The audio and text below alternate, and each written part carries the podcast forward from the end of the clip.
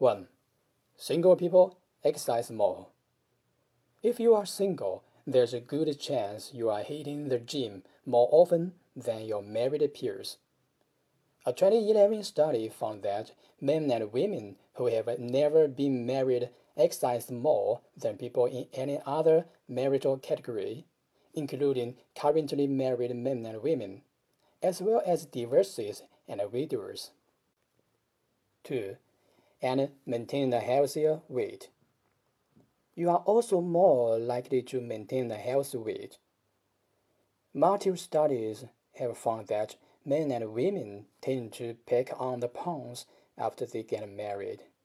One study found that married men are more likely to be overweight than their single peers, while another found that women who lost weight in preparation for their weddings had a tendency to gain weight in the six months following the ceremony.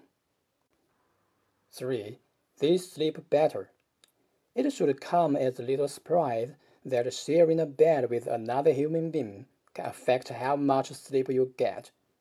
After all, having someone tossing and turning, snoring and talking in their sleep beside you can affect even the deepest sleepers.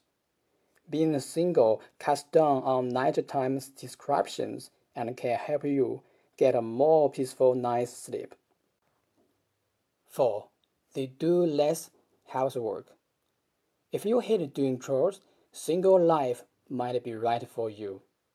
A 2008 study found that single men and women spend fewer hours a week doing basic housework than their married counterparts.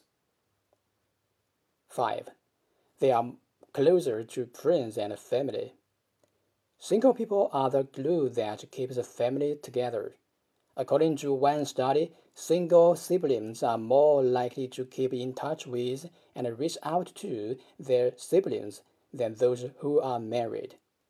Another study found that single people also spend more time with friends than those in long term relationships. 6. They have less debt. Being single doesn't just benefit your waistline and social life it also benefits your wallet. Researchers have found that married people have more credit card debt than single people, and people who are married with children have the most debt of all. 7. They are less stressed.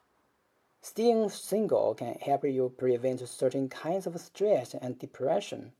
One 2014 study found that marital stress may make couples more prone to depression, while couples who experience severe ongoing marital stress were less able to enjoy positive experience. 8. They are less likely to get divorced down the road. Staying single now can benefit your romantic relationships in the future. In general, people who wait longer to get married have a lower risk of divorce. 9. They can avoid conflicts. For people who truly hate conflicts, staying single can have real psychological benefits. According to a 2015 study, people who are conflict averse, those for whom relationship fights and arguments can cause severe stress, may experience less anxiety when they are single. 10. There are surprising health benefits to singledom.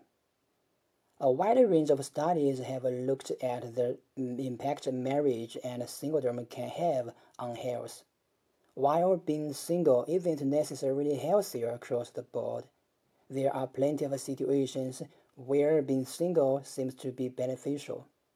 Single men, for instance, were found to experience less heart disease, while single women are less likely to take sick days and visit the doctor less frequently than married women.